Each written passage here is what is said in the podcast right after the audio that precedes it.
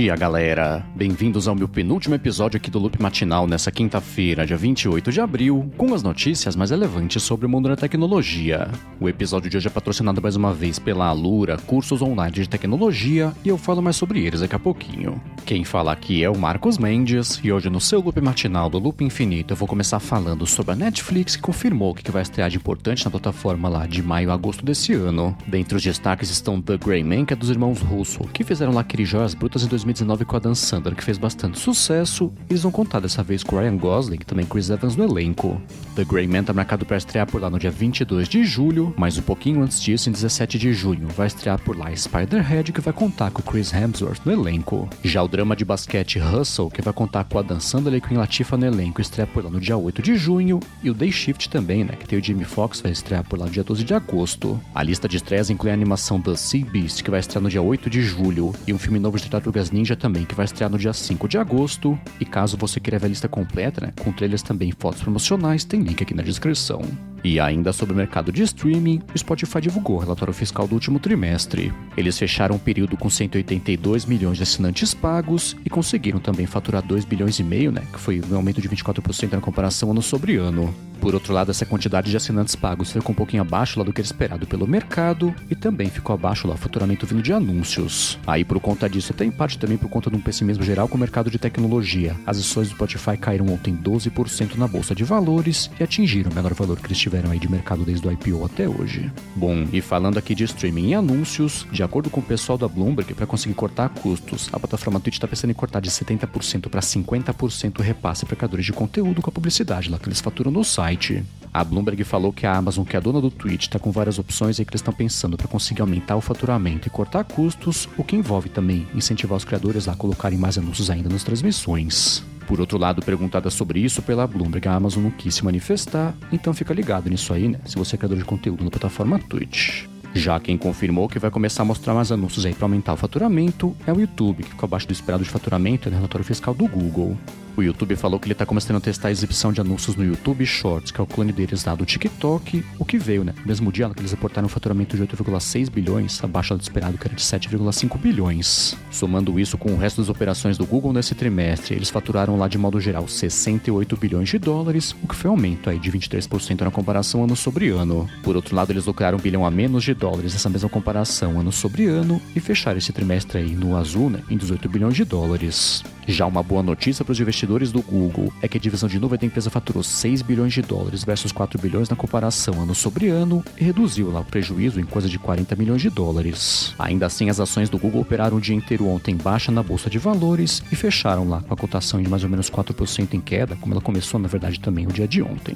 Agora, quem reportou um crescimento de 32% na divisão de nuvem no relatório fiscal do último trimestre foi a Microsoft. Ela falou que essa divisão faturou 23 bilhões de dólares aí nesse último trimestre trimestre e o destaque, como sempre, né, ficou para a divisão do Azure ou Azure, que cresceu 46%. De modo geral, a Microsoft aumentou o faturamento dela em 18% e lucrou 8% a mais também na comparação ano sobre ano, e ainda falou que o Windows cresceu 11%, o Office cresceu 12% e o LinkedIn também cresceu 34%. Por conta disso, a Microsoft valorizou ontem mais ou menos uns 5% aí na bolsa de valores e conseguiu seu maior crescimento das grandes de tecnologia no pregão de ontem.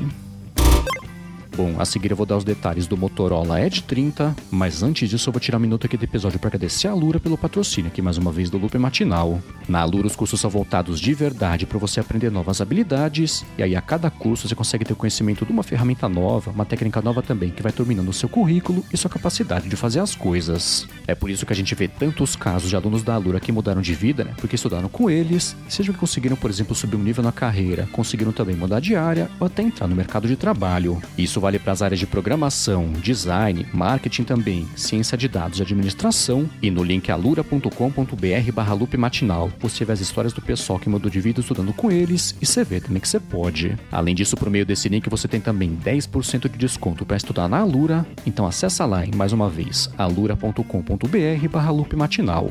Muito obrigado, Alura, pelo patrocínio não só aqui do episódio de hoje, mas também dos últimos seis anos e meio aqui de patrocínios do podcast.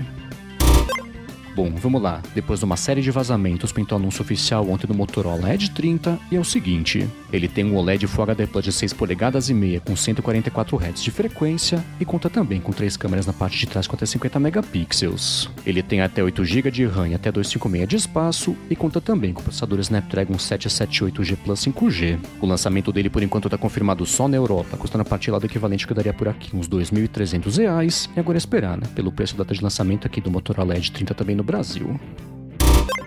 E enquanto isso no Instagram, ele começou a testar uma coisa que tinha vazado já no comecinho desse ano, que é a opção da pessoa fixar no topo do perfil dela umas fotos específicas se ela quiser. Em janeiro desse ano, o desenvolvedor Alessandro Paluzzi vazou uma interface do Instagram que tinha a opção da pessoa fixar uma foto específica no topo do perfil e depois vazou uma evolução dessa tela, né, que tinha várias fotos ao mesmo tempo lá que a pessoa conseguia escolher para aparecer no topo do perfil. Na época isso estava previsto só no código do Instagram. Ele deu um jeito lá de ativar isso aí para mostrar para todo mundo, mas pintaram de verdade os testes oficiais agora por parte do Instagram.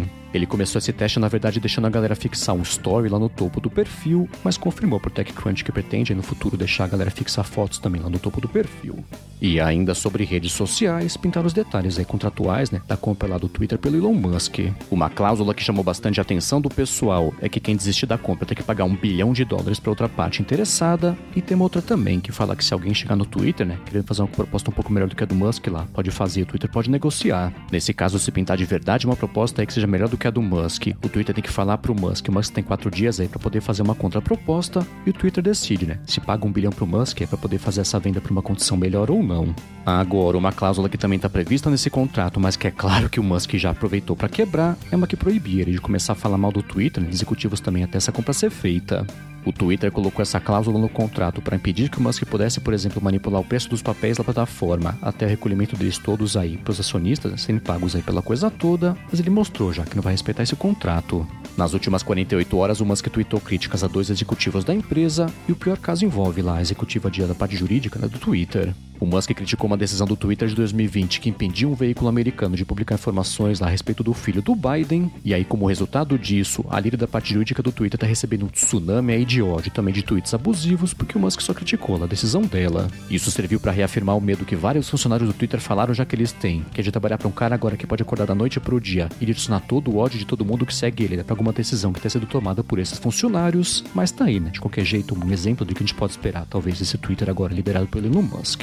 Agora, quem amplificou um tweet de um jornalista aí que causou bastante polêmica foi o Jeff Bezos, que é o ex-CEO da Amazon e tem faz tempo uma birra com Elon Musk, né, por conta de contratos com a NASA lá envolvendo a Blue Origin, que é do Jeff Bezos e SpaceX do Musk. O que rolou foi que o repórter Mike Forsyth do New York Times lembrou que a China é o segundo maior mercado da Tesla fora dos Estados Unidos e a principal também fornecedora de peças lá para Tesla. Ele lembrou que o Twitter foi banido da China em 2009 e por conta disso, né, porque não tinha mais relação nenhuma com o país, a China não tinha influências mais lá sobre a plataforma, nem jeitos de conseguir informações das pessoas, mas isso mudou agora que o Musk vai ser dono da empresa.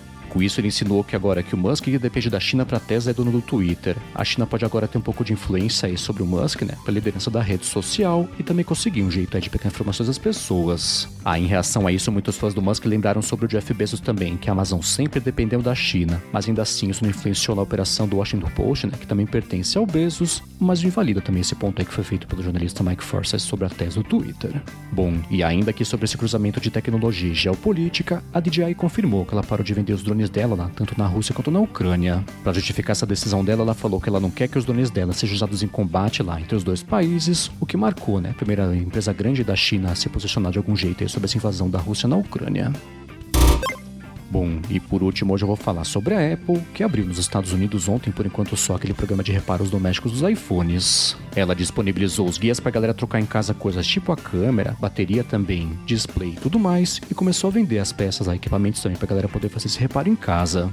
O kit de trocar bateria, por exemplo, custa 71 dólares, o que são 2 dólares a mais aí na comparação com a pessoa trocar a bateria pela loja da Apple, mas ela consegue um pouco de dinheiro de volta lá quando manda de volta pra Apple as peças que ela troca.